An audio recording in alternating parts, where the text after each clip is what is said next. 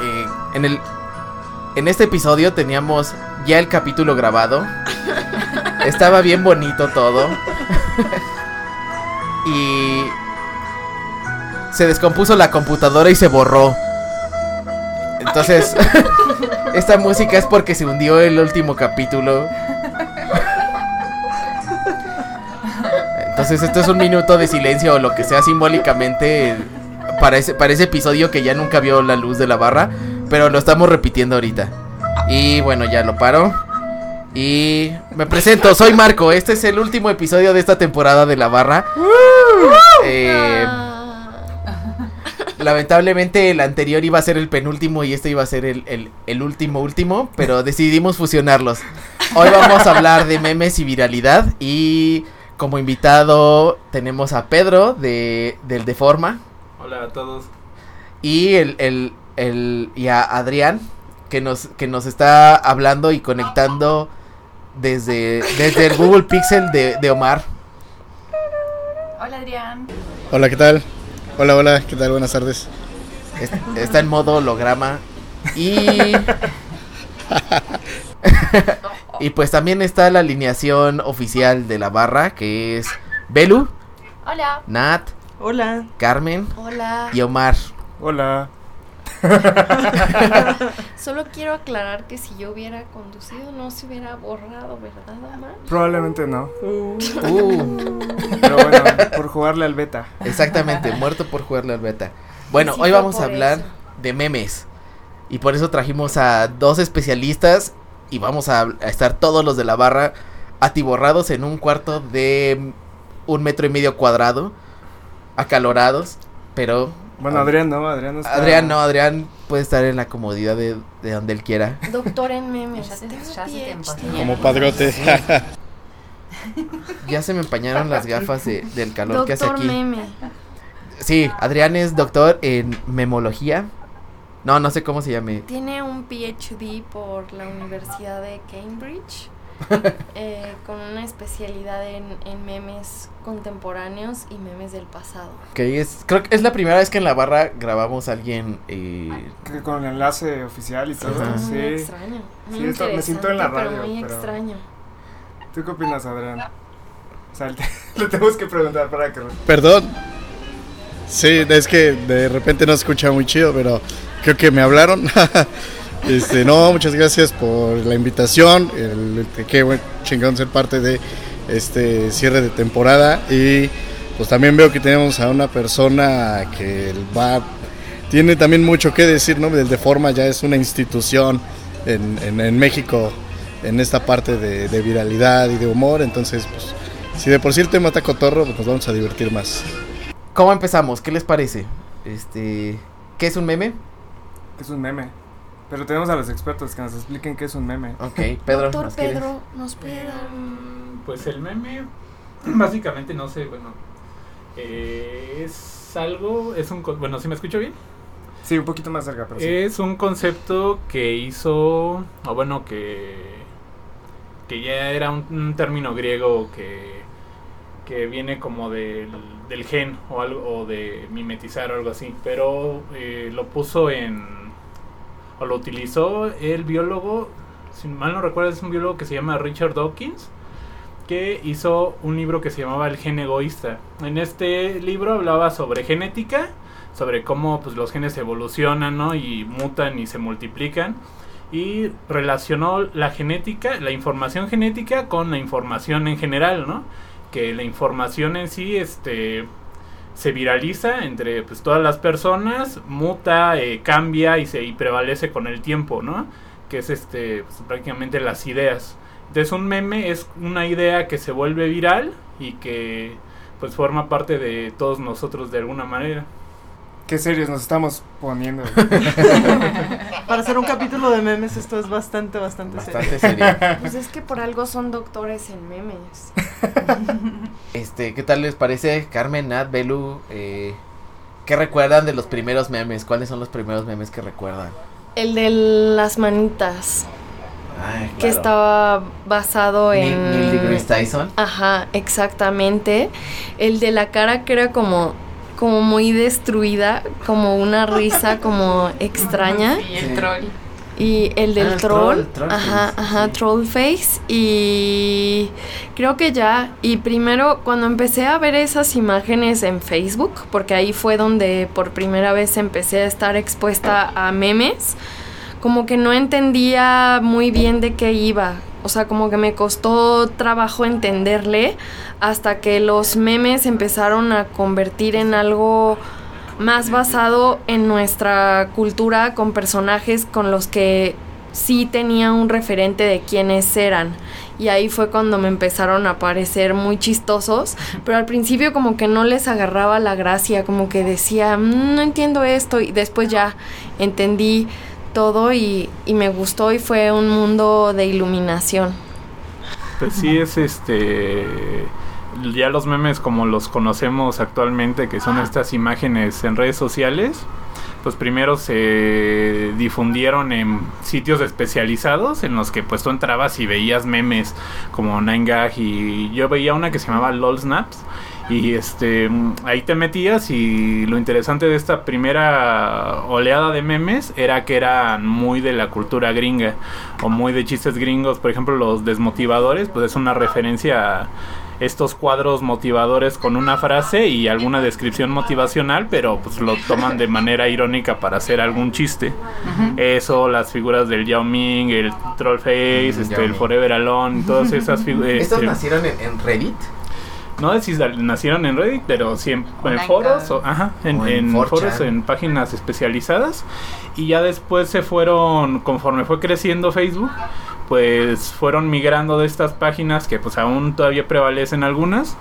Eh, a las redes sociales y ahí eh, pues obviamente se hicieron este todavía más virales y ya no solo en Estados Unidos sino pues a nivel global no y qué pasó con esto que conforme se hicieron este más virales este antes había páginas no que se eh, que había gente que se dedicaba a la elaboración del meme y conforme esto fue creciendo, pues ya nosotros este, hoy en día podemos hacer un meme, ¿no? O sea, ¿quién de, de nosotros este, alguna vez no ha hecho o se le ha ocurrido hacer un meme? Este, y ya incluso, pues, bueno, yo trabajo haciendo memes.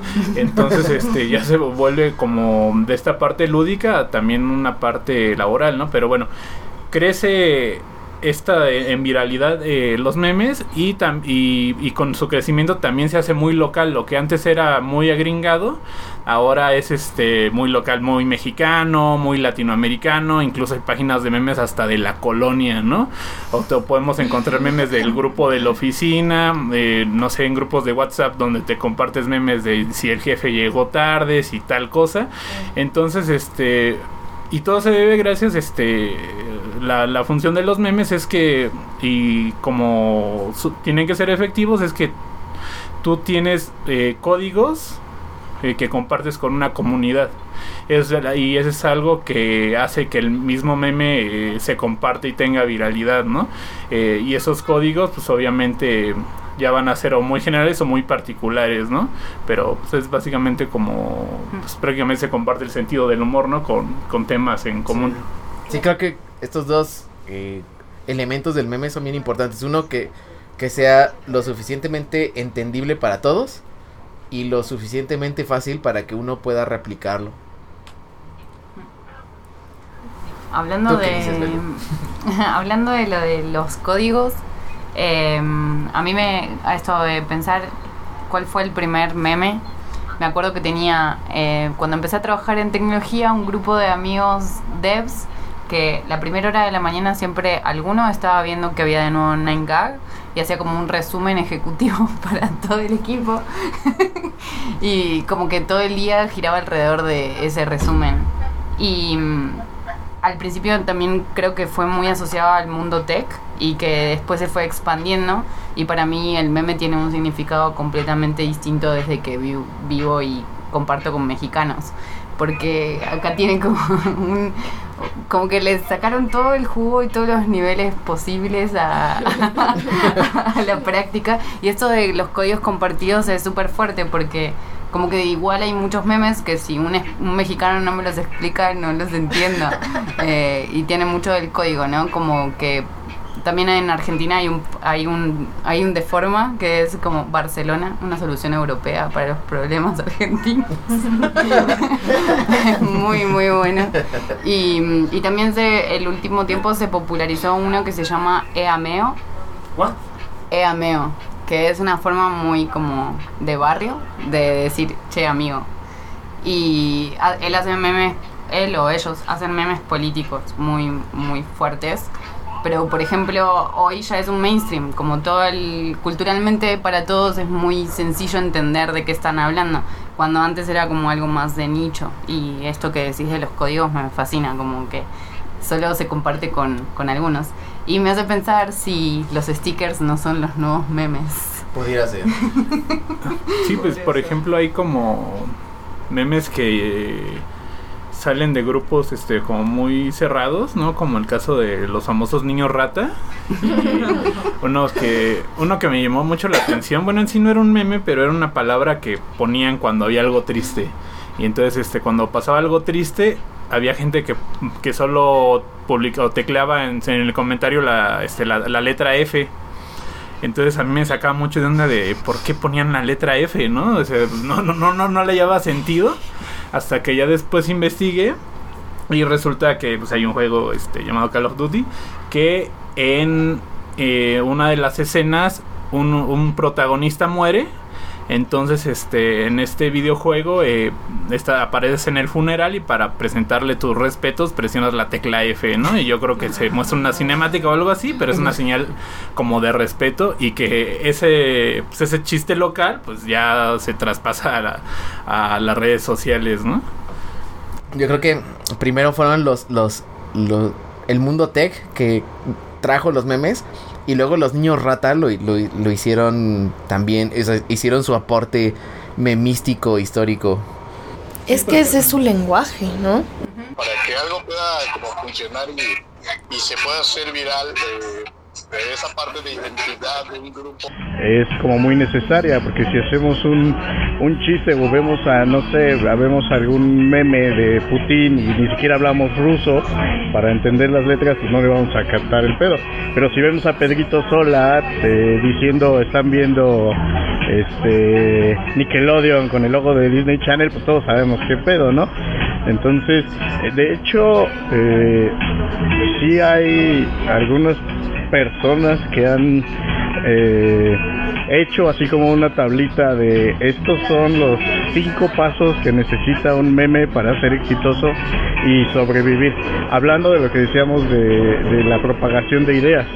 Y unos de ellos, pues básicamente eran que pudiera ser entendido por la comunidad.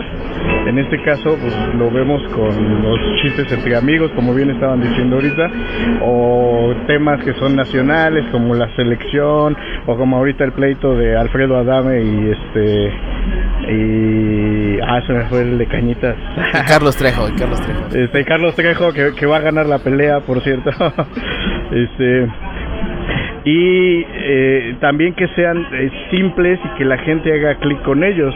Incluso lo vemos ahorita con la propagación de los stickers. Uno puede agarrar una foto, cortarla y la madre y empezarla a compartir en un chat de, de WhatsApp o de Telegram o donde estén. Y eso empieza a ser, aunque solamente sea una imagen, una forma de estar eh, propagando esta, esta parte de, de, de cultura, por decirlo de alguna forma, porque es algo que nosotros entendemos y que por eso es funcional, por eso es que podemos eh, eh, hacerlo histórico, por decirlo de alguna forma. Si no lo entendiéramos, pues lo dejaríamos de usar o lo dejaríamos de ver, porque ahí queda el pedo, pero como es funcional, pues por eso lo propagamos una y otra y otra vez. Hablando de que es algo cultural, por ejemplo, para mí, el, como el concepto de meme vino con la caída de Edgar. Cuando, sobre todo porque, o sea, fue un video que se hizo viral, creo que toca un poquito más el tema de viralidad. Y como que a mí me sorprendió mucho que tanta gente lo reproduciera y se hicieran chistes al respecto y se modificaba y todo. Y a mí especialmente me pegó porque, o sea, me afectó porque como Edgar es de Monterrey y yo también, cuando llegué aquí a vivir a la Ciudad de México, me decían, ah, claro, ya, güey. Todo el mundo me decía eso, entonces... Chivato pendejo, güey. Sí, es algo que subsistió. Eh, la caída de Edgar fue, bueno, el video se subió el 8 de mayo de 2006. El 8 de mayo de 2006, yo llegué aquí en 2012 y seis años después la gente lo tenía fresquecísimo y me seguía diciendo. Y entonces Edgar ya, creo que ya hasta fue diputado, se lanzó así en una candidatura de político y a mí me siguen. Exacto. Y a mí me siguen diciendo el ya, güey. Entonces fue así como, como muy cultural. Creo que, creo que muchos regios nos identificamos con esa historia si salimos de ahí. Porque fue un, un meme bastante trascendente y sí, súper cultural. O sea, no creo que nadie fuera de México entienda la referencia de... Ed- Edgar Tan llegó fuerte. a salir en programas de televisión. Sí. Y le decían, a ver, cállate, ¿no? Y o sea, ni siquiera sabían qué pedirle. o sea, le decían, a ver, cállate y di ya, güey. O, no, o sea, como que, ¿qué, le, qué haces con O sea, fue de los primeros famosos de salidos de internet. Bueno, sí, de YouTube. No sé si. Al menos eh, eh, de habla hispana o El mexicana. primer sí. youtuber. Involuntariamente, de los claro. primeros. Pues sí está eh, interesante como ver esta parte del meme ya como una persona o que una persona se convierte en un meme. Obviamente pues este cacahuate. Sí, o sea, actualmente los lords y las ladies, pero pues obviamente tenemos memes como Miguel Hidalgo en México, ¿no? No hay este eh, ningún registro fotográfico de cómo era Miguel Hidalgo.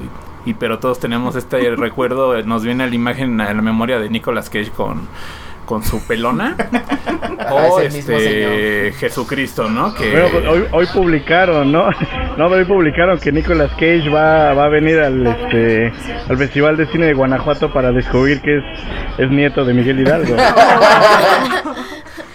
Sí, o el mismo Jesucristo, ¿no? Que pues se parece a Kurt Cobain acá, pero realmente eh, pues de dónde viene pues sería más bien parecido como Os- Osama Bin Laden, ¿no? Porque pero pues obviamente ese tipo de, o sea, ya- son personas que ya pues o sea, que sí existieron, pero que eh, pues la viralidad, ¿no? Que en este caso no tiene tanto que ver con internet, sino con una, este, pues con la historia, que pues nos convierte eh, o nos forma personajes, ¿no? Y actualmente pues lo vemos en, en internet que es todavía más fácil y obviamente también tienen como menos duración, ¿no? Sí, claro. Mm, Que además eh, otra cosa que, que funciona para que las cosas sean virales es la emoción que te puede eh, generar. A veces implícitamente nada más lo ves o, encuentras algo y te cagas de risa. Y ya cumplió, con eso ya cumplió y como te hace reír, automáticamente lo compartes a ahora sí que a quien más confianza le tengas. O al contrario, ¿no? Te puede hacer muy emotivo. Con las noticias pasa y también por eso luego las, digo, ya vamos a otros caminos o yo, o yo nada más doy un paso. Pero las fake news también luego por eso se propagan tanto, porque te genera algo lo que estás viendo que te, si te da felicidad, quieres compartir la felicidad. Y si te indigna, también te molesta si quieres que otros eh, reaccionen igual que tú. Entonces, es la verdad es que cuando una persona se dedica a hacer tipo de contenidos así, pues yo pienso últimamente que está jugando a ser Dios y puede ser medio maquiavélico. Porque Dios de los sabe- memes. porque sabe cómo puede hacerte Sí. llegar y cómo puede hacerte hacer sentir mal. Y apenas yo hace tiempo leía una entrevista que le hicieron al, al dude de Memelas de Orizaba y era justamente lo que decía. Dice, además a mí me pagan empresas por hacer memes donde haga la publicidad de la empresa o del- de la tienda o del restaurante sin que aparezca la marca, pero que tú lo pienses automáticamente. Entonces, eso ya está en una forma de entender el pensamiento de la persona y llevarlo a un nivel más cabrón, porque tú la guías a lo que tú quieres específicamente que haga. Sí, en, en, el, en el episodio borrado e inédito también estábamos hablando del, del poder, eh, digamos, que guía un poco a las masas de los memes. De, digamos, como lo peligroso que puede ser, pero también como lo, lo viral. O sea, Memelas de Orizaba es, es una especie de dios de los memes. Que sabe exactamente qué decir y qué poner y, y hace lo que quiere.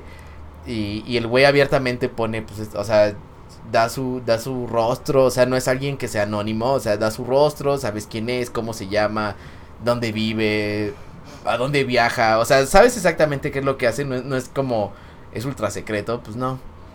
Y ese güey como que, pues hace y deshace lo que quiere. Pues sí, antes como que la viralidad, ¿no? Eh, con, como con lo que hablamos de Edgar, pues le daba personas o le llegaba a personas que pues obviamente no buscaban una fama, ¿no? Solo aparecieron en el momento adecuado o inadecuado, dependiendo cómo les haya ido. Pero pues también esta viralidad pues ya se aprovecha pues en el mercado laboral, ¿no? O sea, ya hay una, pues no decía hay una industria, pero pues ya hay este medios que ya hay personas, yo me dedico o, o me dediqué en algún momento en una etapa este en el de forma eh, creando notas y creando memes, ¿no? Este, yo para mí el día a día era hacer listados de 13, 18 memes de alguna cosa, ¿no? Obviamente hay recopilaciones y todo eso, pero este, para mí eso era un trabajo ya, ¿no? O sea, un trabajo que hace 10 años no existía, ¿no? Y ahora gracias a la viralidad pues también se aprovecha en el aspecto, bueno, se aprovecha como modelo de negocios y también como modelo de propaganda política, ¿no? O este de ideologías este religiosas también. Eh, Está bien difícil como... Me parece como difícil si... O sea, si existiera la posibilidad de, de hablar con alguien del pasado, no sé, o sea, con, con alguien renacentista, por decir, y le explicaras que ahorita ganas dinero de los memes. puta, o sea, ¿cómo le haces para, para hacerle entender todo este paso de... de o sea, lo- yo creo que te diría, bueno, ¿qué haces para vivir, no? ¿Qué produces? ¿O, o qué arreglas? O, o, o, o qué sirves? No sé. Y decirle como, no, pues, con memes, ¿no? O sea, me las de Orizaba diría, no, pues, hago memes y, y los comparto y sería, wow, brutal para, para alguien así, ¿no? No sé, pues debe ser la versión moderna del juglar o de los actores de teatro. O sea, finalmente es gente que vivía de, de entretener a los demás y, y pienso que, que es como un equivalente. O sea, la gente que vive ahorita de hacer memes, pues sí, finalmente es entretenimiento y siempre ha sido una industria. Así que probablemente esa sería la forma de explicarles. Del bufón de la corte real al creador de memes. Pues más bien ahí tiene que ver Al con memero. Ajá, con los medios de comunicación, ¿no? Antes, este, por ejemplo, volviendo al caso de Jesucristo, pues hizo famoso por apóstoles, ¿no? Por escrituras. Y eso, este, obviamente después lo aprovechó, este, eh, pues, no sé, este, los imperios y todo eso, y des- eh, el imperio español para, por ejemplo, colonizar América, ¿no? Y utilizar ciertas, bueno, conquistar eh, eh, religiosamente este, América pues con ayuda de santos y ayuda de muchas cosas, este y bueno, dejando de lado como la religión, pues obviamente están como los medios, ¿no? La, imprenta pues te da una viralidad, ¿no? La Biblia se hace el libro más este leído del mundo por la producción que te da este el medio impreso que pues, se convierte en libro, ¿no? Los periódicos, la radio, conforme se vuelven a ser masivos los medios de comunicación, pues vamos dejando al lado la prehistoria y pues ahora en cuestión de segundos tenemos una información y esa información se propaga en cuestión de segundos y, mañana ya no es relevante, ¿no? Entonces, este, una parte de la viralidad, pues obviamente tiene que ver con los medios de comunicación. Sí, ahorita tenemos canales mucho más variados y sobre todo creo que la, la gran diferencia es la velocidad con la que se propagan las cosas. Si bien teníamos canales, como dices, periódicos, incluso la misma televisión ayudaba a propagar ca- cada vez más rápido una idea, eh, el Internet hace que, que pues esa idea se propague aún más rápido y que, la, o sea, como llega, eh, la misma velocidad con la que cae, podríamos decir, ¿no? Sí, y esas son cosas que pues te levantan y te hacen quebrar medios, ¿no? Eh, por ejemplo, eh, bueno, en, en mi trabajo sabemos cuántas personas están viendo qué contenido, ¿no? Con ayuda de las métricas. Sabemos eh, cuál es, cuál jaló mucho, cuál jaló poco, ¿no? Este, en tiempo real, ¿no? No nos tenemos que esperar un mes ni nada para saberlo. Y obviamente esas métricas valen, ¿no? En el mercado, si tú quieres aprovecharlo como una manera de vivir, eh, pues obviamente puedes este, aprovechar usar la, viralidad a tu favor, pero también para crear contenido, eh, por ejemplo, como Netflix, ¿no? Que ellos tienen eh, sus algoritmos, ellos tienen sus métricas y saben este qué series les jalan, qué este en qué minuto eh, ya les aburre la gente o dejan de ver tal video o tal serie, tal capítulo y eso este ayuda eh, no estoy tan de acuerdo, pero ayuda, ¿no? Estas métricas, esos datos que tiene ya este Netflix, ¿no? Ya no es el rating que que pues que es de la televisión, sino es algo ya como más este específico que ayuda a crear contenido, ¿no? Y vemos, no sé, Stranger Things, ¿no? Que es una serie que pareciera hecha por un algoritmo, ¿no? O sea, súper artificial. A ver qué está jalando los ochentas, ¿no? Este, los monstruos, este, eh, y vamos a aprovechar este, esto, esta tecnología, ¿no? Que nos hace medir la viralidad para crear contenido. Sí. Stranger Things es un meme por sí mismo. pues hace uso del, de... Está hecho de lo que están hechos los memes. De hecho, o sea, es un, fue un gran experimento para Netflix porque justo esta semana anunciaron que rompieron récords de, su plataforma con Stranger Things 3. Entonces, no sé cuántos, cuánto es el número. Winona Ryder haciendo todo bien desde sí. Winona Ryder.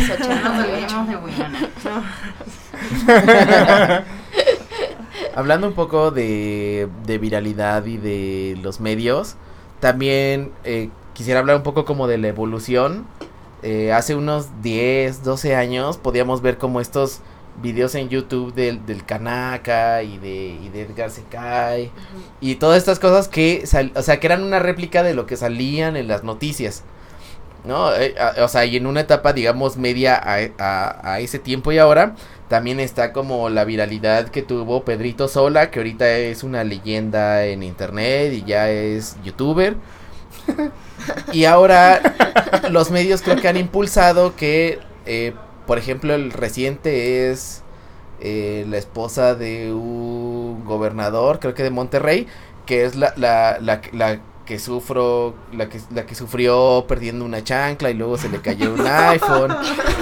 Pura tragedia, Ay, el San Benito, ¿no? O sea, y, y, y se super viralizó, o sea, y va a morir, o sea, seguramente en un mes ya nadie se va a acordar. Ay, menos, ya duran un día, una no, semana. Pero te acordás cuando lo necesitas.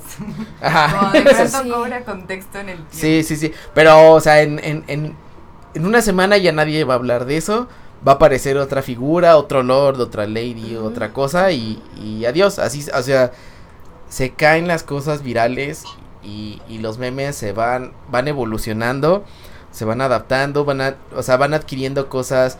Por ejemplo, ahora tienen cargas sonoras como la canción del Titanic, que también se usa de meme, o como la canción de final, ¿no? De, de, la de que, Explorer que se rompe. Ajá. La de Windows, la de tun, tun, tun, tun. O, o por ejemplo de viralidad también el, el, el de este se va a descontrolar. Ah, es que es que sí está bien cabrón como descubrir eh, ahora sí como los cinco minutos de fama de cada cosa que pueda pasar. Ahorita nos reíamos de, de Carlos Trejo y del cabrón de Adame. Y hace una semana o el fin de semana estaba, bueno no sé ustedes qué tanto, pero a mí me dio insomnio, me encontré eh, el hilo de Justin Bieber y Selena Gómez. Y ahí estás como pendejo leyendo no sé cuántos mensajes. Y si sí, sí, sí, yo, pinche Justin es bien culero.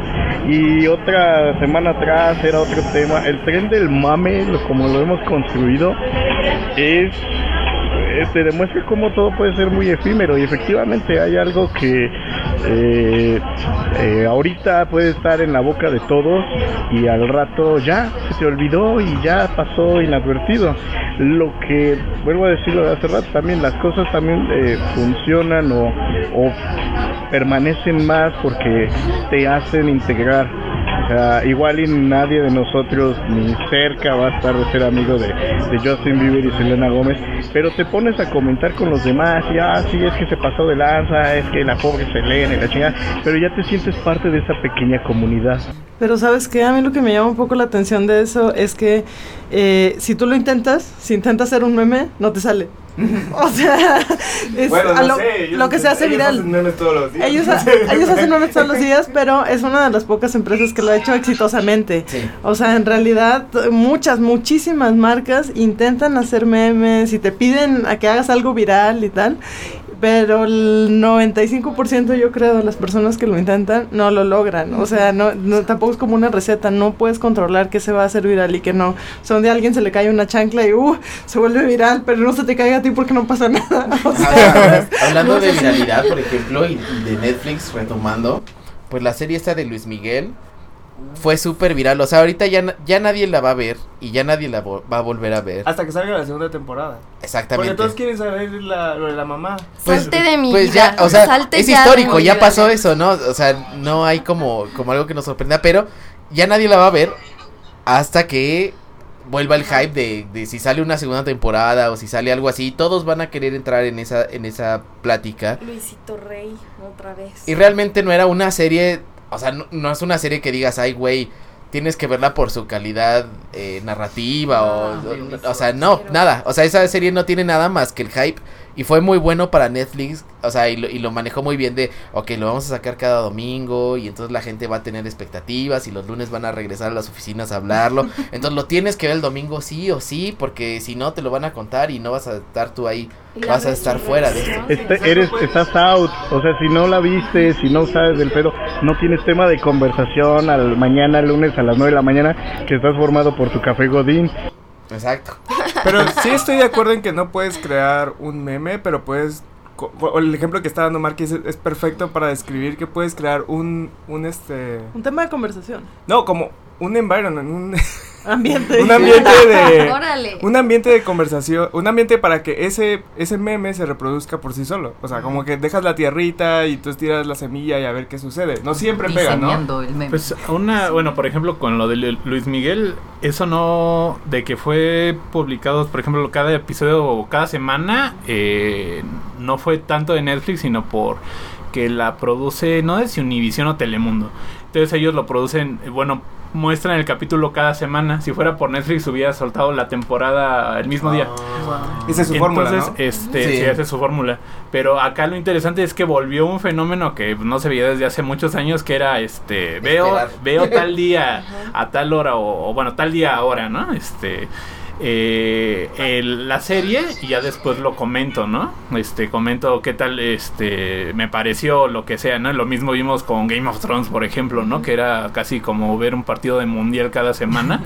Pero más que, por ejemplo, Luis Miguel, la calidad de la serie es este entrar dentro de lo que nosotros llamamos como el mame, El tren del que mame. es este nosotros estamos dentro de del mismo tópico y pues obviamente todo el mundo pues, somos seres humanos y queremos participar, ¿no? Y eso es lo que más eso es una parte fundamental de la viralidad, ¿no? Sentirte en comunidad este compartiendo esa parte, ¿no? Y eso es lo que hizo tan tan famoso a Luis Miguel, ¿no? Digo, la serie al menos. Este, y por ejemplo, esa viralidad, ¿no? Eh, con, con respecto, con personas, ¿no? Este, que se hablaba de que sí duran eh, un par de días y después se va, ¿no? Cualquier persona que comete un error, pero tal vez esos errores cuestan trabajos, ¿no? Tenemos a Sergio Goyri hablando en una fiesta, en una reunión casual, como cualquier persona lo puede tener, pero el factor aquí era que lo grabaron y lo que él estaba diciendo eran unas cosas este racistas en contra de Yalitza este esta actriz este que, que le decía India y un buen de cosas y entonces un video que él ni siquiera autorizó que lo grabaron En una conversación privada, no, no fue su opinión pública. Y aparte fue este la, la persona que lo publicó fue en sus redes sociales este Fue su personales. esposa, ¿no? Sí, su esposa o su novia. y al final eso al día siguiente le cuesta la chamba, ¿no? Y así a muchas personas este les cuesta el trabajo. Eh, pues al menos este bueno puede costarles más cosas pero eh, también eh, esta parte de la viralidad pues sí tiene su responsabilidad. Hay un eh, fenómeno por ejemplo que ocurrió a, a principios del siglo XX que era que las zapaterías tenían máquinas de rayos X para que tú te probaras el zapato y te vieran vieras real, vieras tu pie si si, si, si quedaba con la talla o no. Entonces en ese momento la gente no sabía que la radiación causaba cáncer ¿Y, por, ¿Y a qué me refiero con esto? Nosotros actualmente este, ya estamos siendo conscientes de eso, pero la viralidad es, y, y todo lo que compartimos nosotros en nuestras redes, todos los datos, toda la información que hay y que se sube a, a internet, pues es como ese cáncer de a principios del siglo XX ahora, ¿no? Nosotros no eh, apenas estamos este, siendo conscientes de la magnitud que es el internet, que es el todo esto viral y que eh, por algún tropiezo nos puede podemos ser celebridades o podemos ir a la cárcel incluso eh, porque no no somos responsables de o no, o no estamos conscientes de, de que estamos con un monstruo, con una máquina viral que puede ser tanto buena como mala para nosotros. Es una, es una nueva herramienta al final de cuentas. Sí, y, es y muy joven, o sea, ¿cuánto tiene? ¿15 años a lo mucho? Esta, o sea, más bien el canal en el que se está propagando, porque como habíamos dicho hace rato, los memes existen desde hace rato, pero la propagación, la velocidad con la que puedes propagar algo es lo que hace que sea mucho más peligroso, es justo por la velocidad misma. Sí, o sea, incluso en un año podríamos hacer este mismo episodio y ver qué tanto ha cambiado Los o sea, memes. todo esto. En un año, pues sí. Y seguro mucho. O sea, es algo muy rápido. Y por ejemplo, de esto que hablaba Nat, de. O sea, sí, si uno caseramente quisiera hacer un meme, pues no, o sea, está cabrón. Pero si hay motores, o sea, y si hay gente que se dedica, o, o bots políticos, o gente que tiene como herramientas mucho más poderosas y, y con mucho más réplica que puede hacer como fake news, o pueden hacer memes, y, y, y pueden hacer cosas tremendas. O sea, pueden cambiar, digamos, como eh, cómo se cómo está la opinión pública en ese momento. Es, es una herramienta peligrosa y poderosa al mismo tiempo. Sí, como bien puedes hacer memes sobre algún evento y hacer un chiste, puedes este, meter ideas, ¿no? Incluso este ya más conservadoras y racistas, ¿no? O sea, sí hay de repente estaba en grupos de memes de los Simpson, este argentinos. Y, y no sé por qué, Se. Sí, yo también. no sé por qué, eh, hubo un momento en el que había marchas este pro aborto en Argentina y esos grupos, pero así en los que estaba, todos eran conservadores, utilizando los Simpson, que los Simpson en los noventas era pues algo contrario, ¿no? A lo conservador. O sea, que eran progresistas, Sí. que hablaban de, de otras cosas que no se hablan y por eso se volvió famoso los Simpson. Ahora los utilizan como un estandarte, este... Bueno, eh, pero eso le pasó a la rana... ¿Cómo se llamaba esta rana? La rana Pepe, ¿no? La rana Pepe. La rana era... Pepe. O sea, en un principio era un meme que un güey creó porque sí. Más bien creó un, un güey a la rana. Se volvió viral. Y el lado conservador de no sé dónde toma al- a la rana como estandarte, ¿no? se y empezó se vuelve. a volver antisemita. Ajá. O sea, eran chistes y cosas antisemitas. Wow. También en los grupos estos de niños rata, de la Legión Hulk y de seguidores de la grasa y Los etcétera. son buenísimos. Pero de, de- sobre todo de Legión Hulk promueven, uy, o sea, te metes a esos grupos y encuentras videos y opiniones terribles, racistas, eh, misóginas, homófobas, de todo. O sea, así como hay cosas buenas o, o al menos divertidas, o sea, porque casi ningún meme promueve eh, ideologías como, como de sí, vamos a estudiar para superarnos o vamos a aprender más cosas o algo así. No, o sea, más bien tiende como a lo divertido o, o a lo contrario, que es como, ok, vamos a discriminar, ¿no? Sí, pero nunca se han sentido mal porque les gustó un meme que no era políticamente correcto. Todo el tiempo. O sea, que, no, que no pudieron compartir y que les dio mucha risa, pero que dicen, no puedo, esto, esto arruinaría mi imagen. A mí me pasa No, muy pero, pero sí, sí, sí hay una línea entre lo políticamente correcto y ahí, por ejemplo, les voy a platicar una mini experiencia que, que a mí me pasó. Este, ah, y bueno, nada más platicando antes, un, un pasito atrás. En la tesis que yo hice para titularme como licenciado en comunicación, este, yo abordo parte de usos del humor y el manejo de los memes en ciertos aspectos. Y uno de los textos que yo encontré, porque fue bastante divertido encontrar lecturas de memes de cosas políticas o cosas de, impacto en un lugar, hablaban del humor en la tragedia y hacía una autora el análisis del uso del humor en Estados Unidos cuando se cayeron las Torres Gemelas y tenía la- el, el, el texto se llama ¿Dónde estaba King Kong cuando más lo necesitamos? Y había un meme de las Torres Gemelas con King Kong arriba simulando que destruía los aviones esperando que salvara de la tragedia. Al final pues no pasó así, pero bueno. Cuando fue el, el, el- el sismo de septiembre, el de 2017, Este, pues, a todos les movió un chingo y a- por la situación de lo que ocurrió, por la gravedad, por el día que era la conmemoración de del 85 y a mí me personalmente mi papá está en México. Yo traté de hablar con él y no podía y no podía eh, le marcaba, no entraba la llamada hasta unas 3 4 horas después que ya pude yo platicar con él y sabía que estaba bien. En ese momento a mí me entró la calma, porque sí hubo un momento de incertidumbre. Y en Twitter, estando ya después eh, tirando la flojera, me encuentro eh, un mensaje en la cuenta de Twitter del doctor Neta. Entonces él comparte una imagen de una eh, como ampolleta para inyección que decía tomen para el susto y se llamaba bolillol. El bolillo para el susto. A mí me dio risa el momento porque yo ya había pasado mi estrés de que no sabía qué onda con mi familia y se me ocurrió compartirlo en redes, en Twitter, en mi cuenta y me cayeron un chingo de comentarios negativos. ¿Cómo manejan el odio en, en el de forma? Bueno, eh, ya había comentado un poco de que estar en el deforme es como estar trabajando en tu computadora dentro de una pecera y alrededor mucha gente mentándote la madre, ¿no?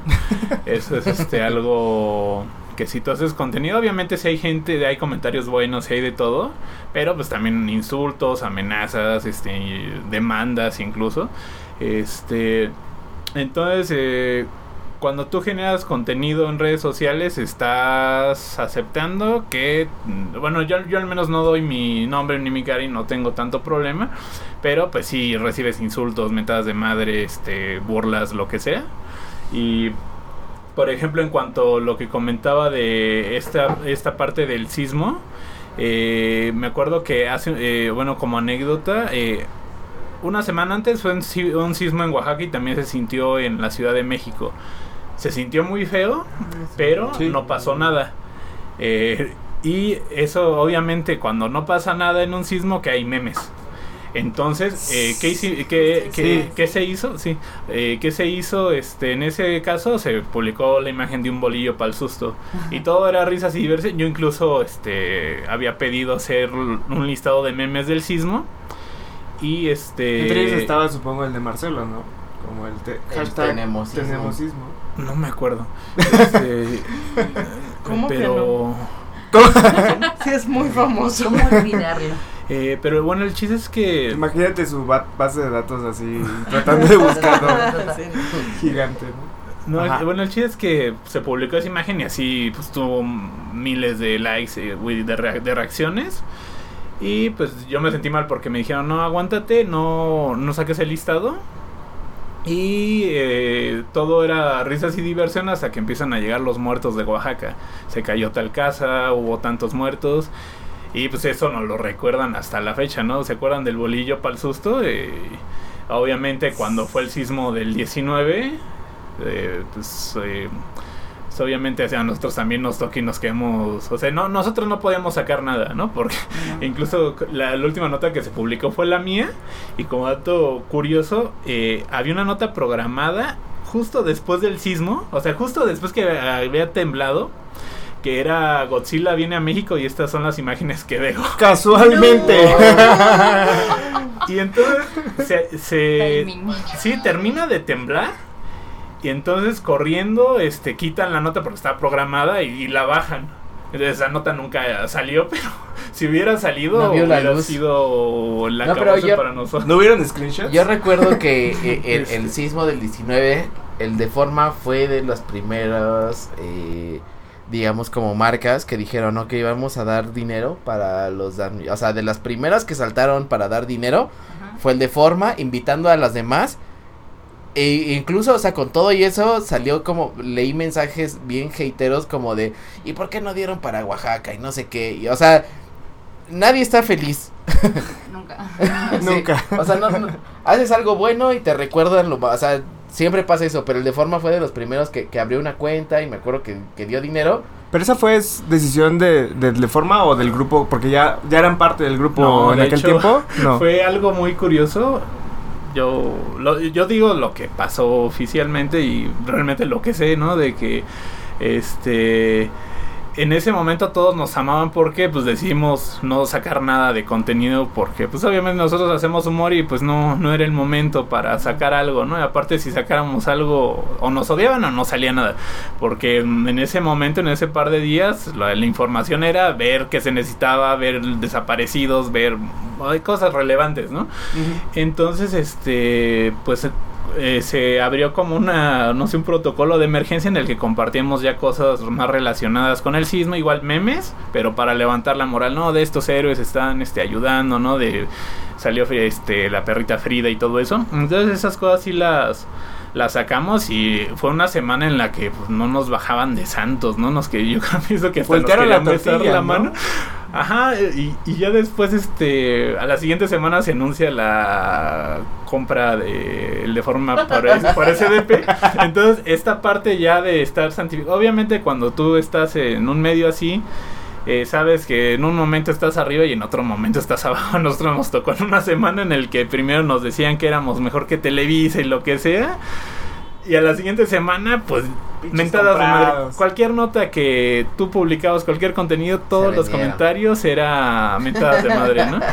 Eh, oh, fue una eh, situación este menos maquiavélica de lo que parece, pero pues obviamente pues yo puedo eh, decirte que experimenté en carne propia el hecho de que te amaran, ¿no? Como este un santo y cuando en realidad no hacíamos nada, ¿no? Solo publicábamos cosas este muy básicas y ya, ¿no? O sea, nosotros nunca nos quisimos poner como el medio Salvador, sino pues dimos nuestro canal porque teníamos este gente que nos seguía, ¿no?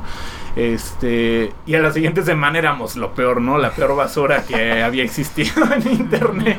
Ahí acaba el episodio, ¿no? Casi, casi. Bueno, pues ya que. Y a veces se gana y a veces pues se pierde, ¿no? Sí, yo, yo soy muy fan del Deforma y me tocó ver también cómo eh, pasó con la Mars, ¿no? Ah, nosotros, Cuéntanos por un ejemplo, poco lo de la Mars, estaba una compañera este, redactora y nos dice, miren, me salió esta niña que está diciendo que va a dejar la prepa o la segunda, no me acuerdo. Y ya lo vimos y ya le dijeron, no, pues, pues sácalo, ¿no? Está dos, tres cagado y más o menos está jalando. Saca la nota y se vuelve famosa la Mars. O sea, fue, o sea, so- fuimos el primer medio que sacó a este personaje. Y cuando lo sacó, miles de Sí, vistas. se volvió este, súper- O sea, trabajó con Adela Micha y luego se salió. Y Sí, ahorita ya, ya nadie se acuerda de ella. Se metió un condón por la boca y lo sacó por la nariz. Qué asco. sí, sí, Ah, no, al revés, no, se lo metió quedamos por la nariz y lo sacó por la boca. como Cualquiera de las dos. Sigue siendo una. Pero en ese caso siente raro porque sido como haya sido, un no, monstruo, no era la ¿no? mejor opción. Algo extraño es que no tienes como una métrica o un dato que te diga esto va a jalar, ¿no? Obviamente si hay un tema este, en tendencia, pues es más probable que sea viral. Pero a veces este ya como creador de contenido haces algo que dices esto es muy gracioso, esto la va a romper y nada, ¿no? Fracasas. Y después tienes cosas que dices esto es muy estúpido, la gente eh, es, es muy inteligente como para este tipo de humor y la rompe y es así súper viral. Eh, también el, por ejemplo, en este aspecto de cosas que se vuelven virales, como que es, es difícil como tener realmente asegurado que un meme, que, al- que un chiste te va a funcionar. A veces el comportamiento de la gente es este impredeci- impredecible. Por ejemplo, el- la de Cállese Viejo Lesbiano, pues un ejemplo Ah, del sí. shitposteo, de que ese es el dinosaurio este como así una ilustración horrenda y con esta frase que no tiene ningún sentido, pero ese sin sentido pues lo vuelve viral y lo vuelve pues gracioso. Total. Pero ahí tocas un tema que, que como que estuvo así de costado, que es lo espontáneo, ¿no? Como que si bien hay algo de estrategia que uno puede pensar a nivel de lo que es tendencia y todo, hay mucho de estar como en el día a día, en lo que está pasando hoy y, o sea, por ejemplo, Esta, la de la de la chancla, de esta que fue hace una semana, hace poquito. Ah, el challenge de las- El- la chancla. No, no, no el challenge. El challenge es muy gracioso. No digo la señora que se quejaba de que perdió la chancla y que se Ajá, que perdió el sufrió, San que, que se le cayó el iPhone. Y todo eso, como que hay alguien que agarró eso y lo publicó en el contexto y si es político es mucho más pesado eso, como, Sí. como reírte de algo... Y eh, sobre todo que el tema actual de, de los, los white y todo esto está muy muy fuerte, como que alimenta también ese meme y hace Claro. que sea más fuerte, Sí, o, cosas de mamadores o esas páginas que, pues, que dan un montón de cosas para hablar. Está muy mexicanizado esto, pero creo que son los, los padres del meme. No, hablando internacionalmente, ¿crees que es diferente? Eh, O como en otros países. Creo que sí es muy importante lo que hablaban hace un rato del tren del mame. Como que sí hay un nivel de viralidad que yo no, no tenía, no, no había vivido antes. Que no sé si es por la cantidad de personas que hay o qué. Porque sí, en Argentina sí me ha pasado de situaciones políticas, situaciones contextuales como que se vuelvan virales porque es como, ¿viste lo que pasó? Y todos hablando de eso. Pero acá es como, si es importante ya hay un meme. Y salvo que sea algo muy grave como lo del sismo, en el sismo también aprendí un montón, es como si es algo grave, no vas a ver un meme en 20 días. Em, pero como sí me parece muy muy fascinante como lo rápido que se viralizan las cosas y que todo el mundo está dando su opinión en Twitter y publicando algo y como que hay mucho mucho y llegas a la oficina y todos están hablando de eso y vas al bar y tus amigos están hablando de eso es como mu- la viralidad es muy fuerte Y, y por otro lado, digo, ya hablamos como de lo. ya hablamos como de lo feo. Pero creo que también yo al final también terminan siendo como lúdicos y educativos, ¿no? Ay, me acuerdo que vi una nota de un profesor, no me acuerdo en dónde, que su examen que hizo con los alumnos fue que hicieran memes de lo que habían entendido o lo que más le había gustado de 100 años de soledad. Y las imágenes que mostraban eran poca madre, este, con el bonito de, oh no, ¿por qué ahora? Este, de todo tipo de, la, de ahora sí que de los memes más novedosos, hasta los Rage Guy y de Nine Gag y todo. Entonces decías, órale, pues eh, yo nunca había pensado que un meme podría ser utilizado como, como fin educativo en un examen así.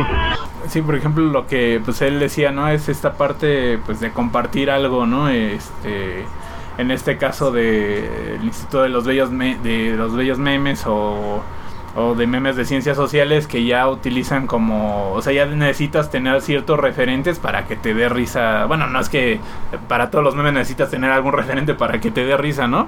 Pero en este tipo de cosas, pues ya este pues puede hacer que alguien se ve interesado en la obra de un artista o en alguna novela, ¿no?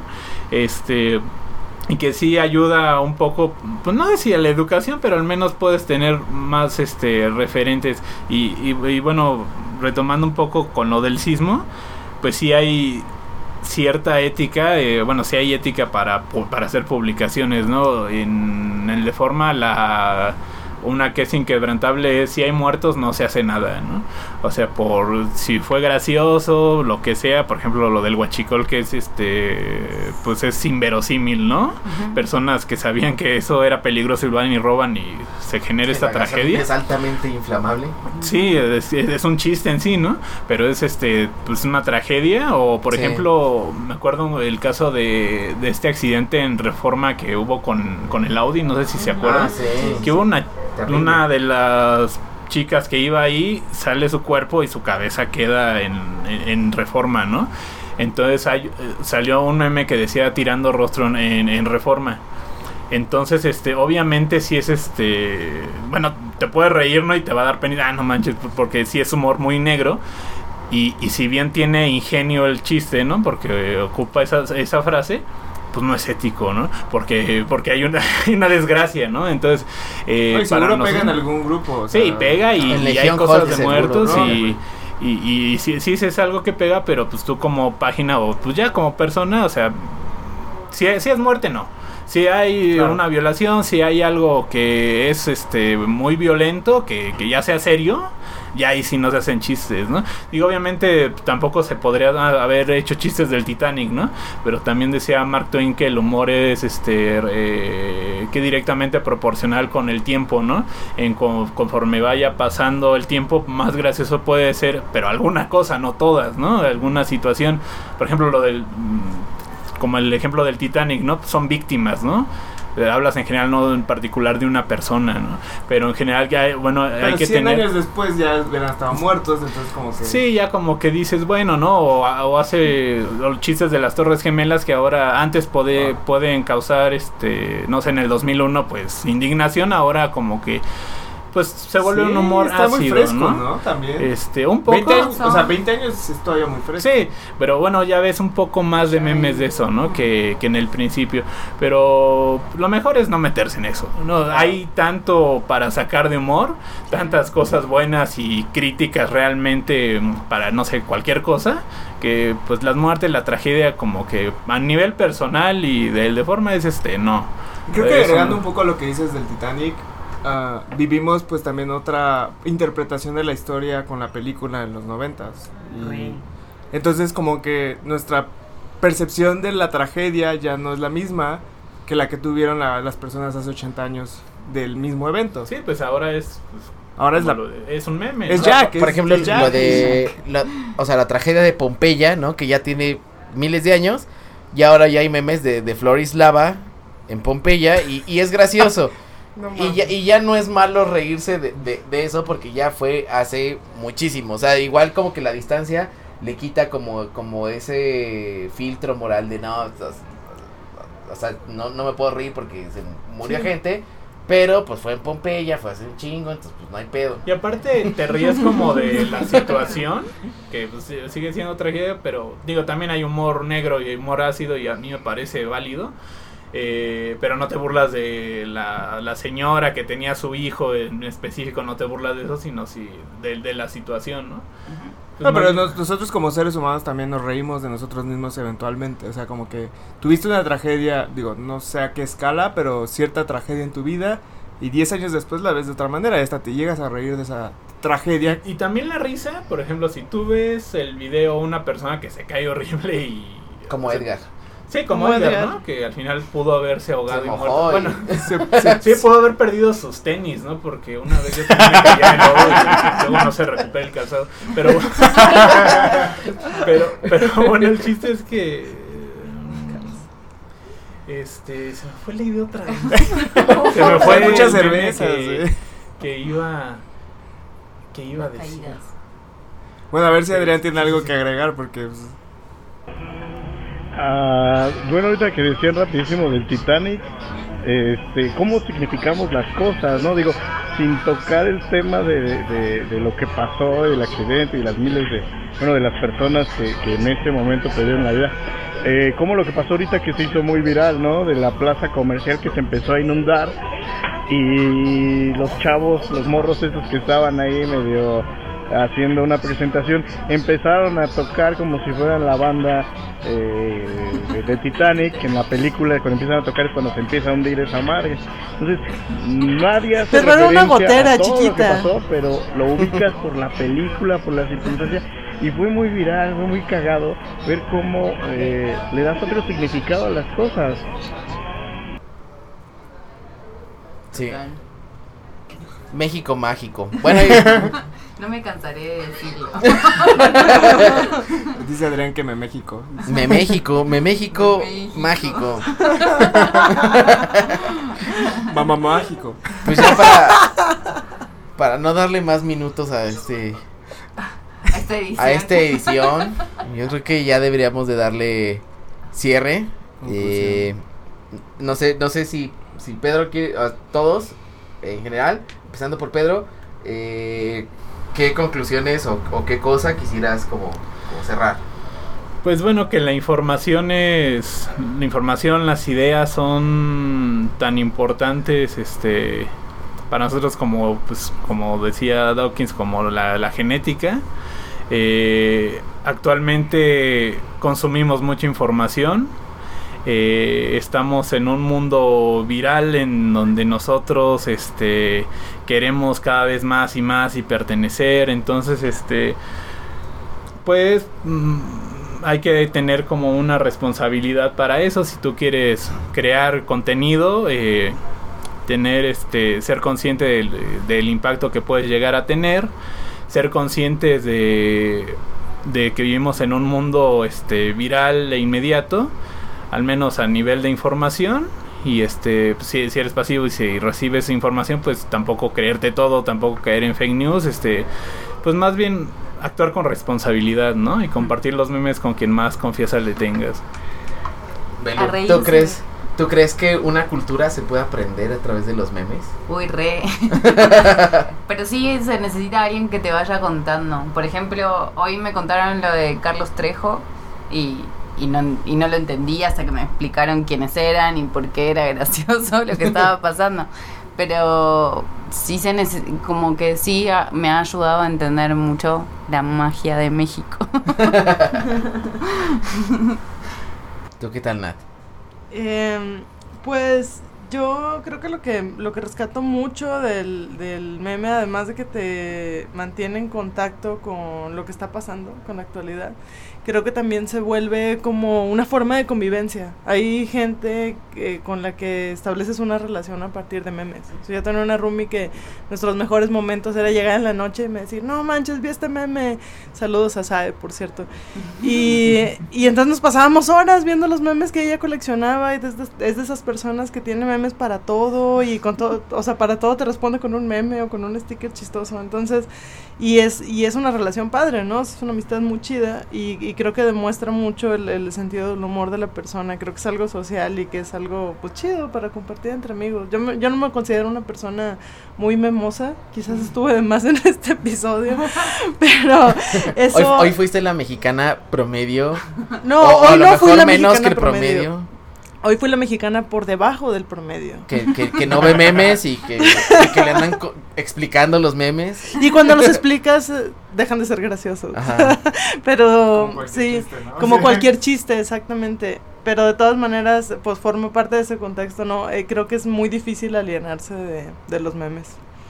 Oigan, confirmen. el- los chistes eran me- son memes por Son, default. memes, son códigos que si tú entiendes, este, pues te ríes, ¿no? Sí, claro, o sea, cuando decían, ah, un alemán, un chino y un mexicano, ya esa información traía, eh, o sea, ya decir un alemán ya traía cierta información, ya decir un mexicano ya sabías, entonces sí trae como ese, ese, esa molécula informativa. Adrián, ¿qué nos tienes que decir? Este, no, pues todo lo que ustedes ya dijeron. Por dos. No, pues, pues yo sí, yo sí, bueno, creo y, pienso que eh, más o menos lo que se iban diciendo eh, y justamente esta parte del chiste, eh, sí pueden construir cultura eh, y reconstruirla, porque sumamos cosas que ya conocemos de niños, como por ejemplo eh, algún episodio del Chavo del Ocho o la Madre, y darle un nuevo significado con algo que está pasando ahorita.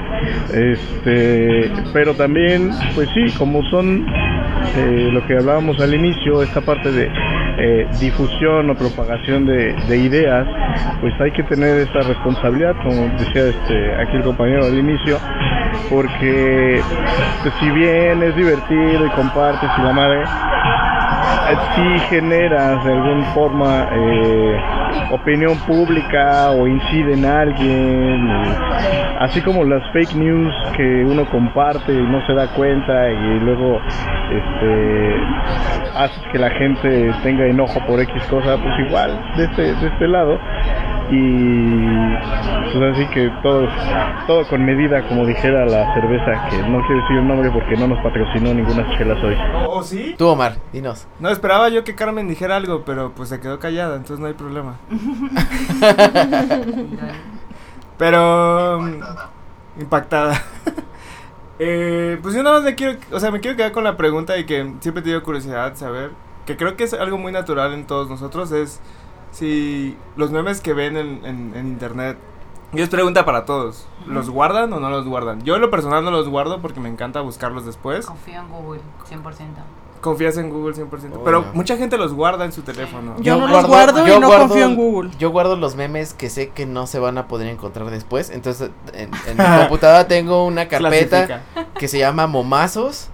Y ahí pongo los, los, los top. O sea, no voy a poner ahí, pues no sé, o sea, los que, los que sé que están por default o de plantilla. Sino aquellos que sí, de verdad me gustaron mucho. Que son únicos, ¿no? Sí, o, o sí, o situaciones como muy virales que sacan páginas como Mexicans of Late Capitalism, que, buenísimo. que es muy buena. Es, no, entonces, esa es buenísima. entonces es esas sé que, que si se me van ya se van a quedar en el olvido y sí los guardo. En Twitter, Museo Mexicano de. No, ¿cómo sí? Museo Uy, Mexicano sí, de Museo Internet, Mexicano de. Memes también. Está, está cagadísimo.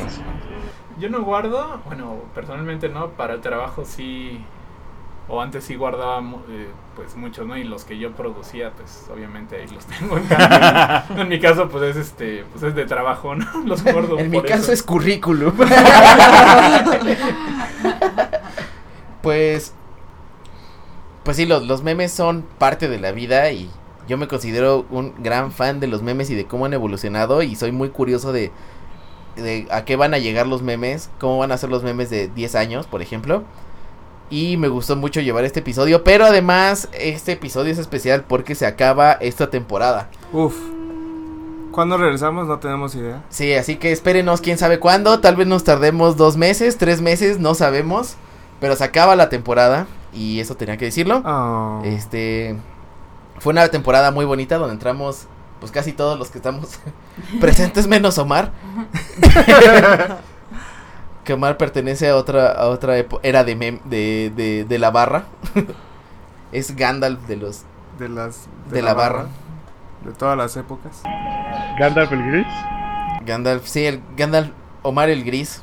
Sí, seguramente vamos a regresar dentro de dos meses más o menos. Este, igual lo que nos encantaría de parte de ustedes es que pues, sean parte de la conversación y nos manden pues todos sus comentarios, Sus memes. sus memes. Tenemos WhatsApp, tenemos Telegram, están en nuestras redes sociales y y pues nada, vamos a seguir la conversación en la siguiente temporada. Quién sabe de qué hablemos también. Sí, lo que nos gustaría es saber de qué quieren que hablemos, ¿no? Si, si es que quieren que hablemos de algo, pues que nos digan y órale, o sea, Nos aventamos. sí, Órale.